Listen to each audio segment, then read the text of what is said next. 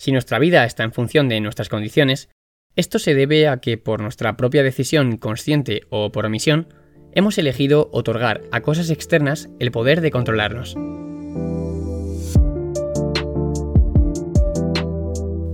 Estás escuchando el podcast de Álvaro Bueno.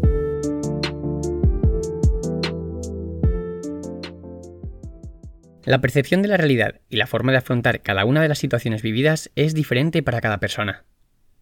Cada uno de nosotros pasa por el filtro de su propia percepción todo lo que ocurre a su alrededor. Y por tanto, cada uno de nosotros reaccionamos de manera distinta a cada situación. Por ejemplo, estoy seguro de que durante tus años de estudiante has visto como ante un mismo fracaso en alguna prueba o examen, hay estudiantes que responden con más esfuerzo.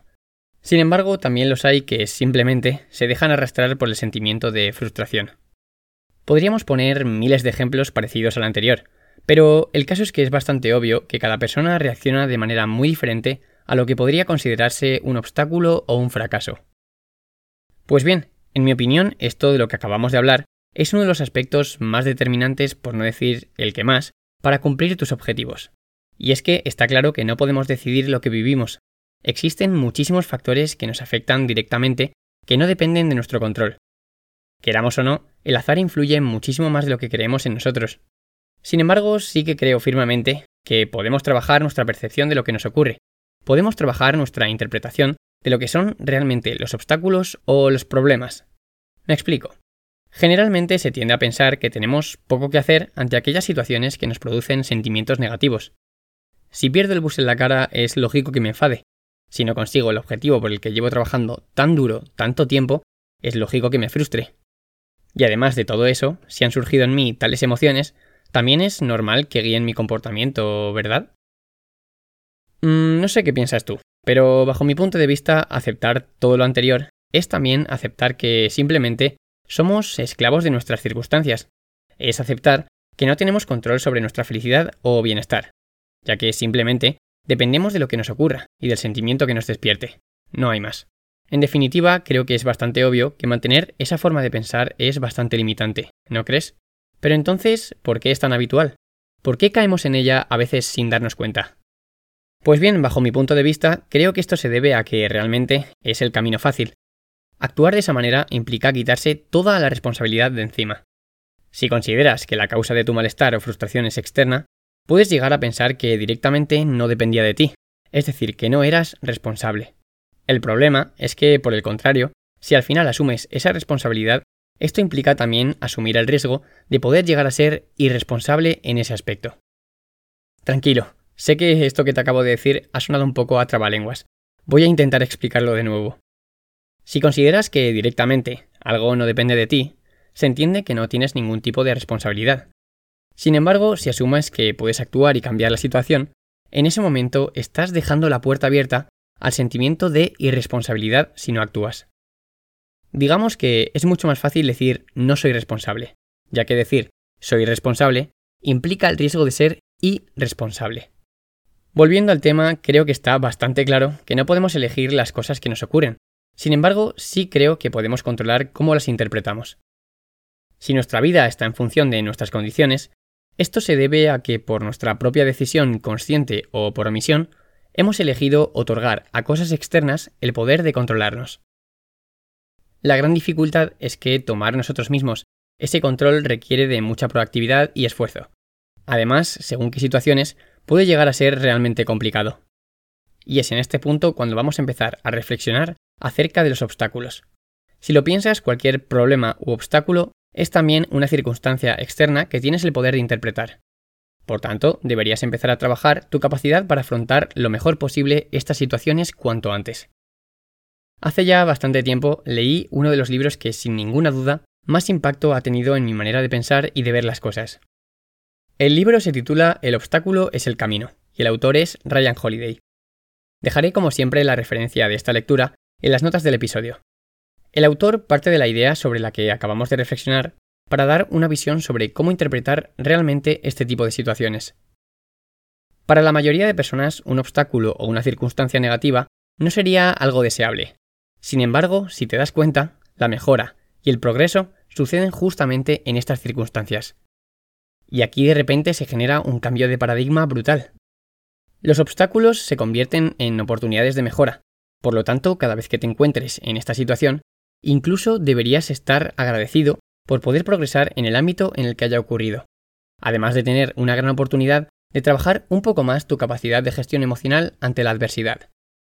Lo sé, sé que esto de primeras puede que te haya resonado un poco idílico, y la verdad es que lo último que pretendo es transmitir que se trata de algo fácil. Construir esa capacidad requiere de mucho tiempo y esfuerzo. Es más, creo que nunca se llega a desarrollar completamente. Siempre hay margen de mejora. Personalmente creo que la clave está en entrenarte con pequeños contratiempos del día a día. Por cada pequeña desgracia que te ocurra, intenta pararte un momento y agradece tener una ocasión para no dejar que te afecten las emociones negativas que surgen a partir de ahí. Si consigues trabajar tu mentalidad contra los pequeños obstáculos, estate seguro de que estarás más preparado para cuando lleguen situaciones peores. En relación a esto, según Ryan Holiday, el autor del libro del que te he hablado antes, considera que la potencial mejora que puedes obtener depende directamente de la magnitud del obstáculo.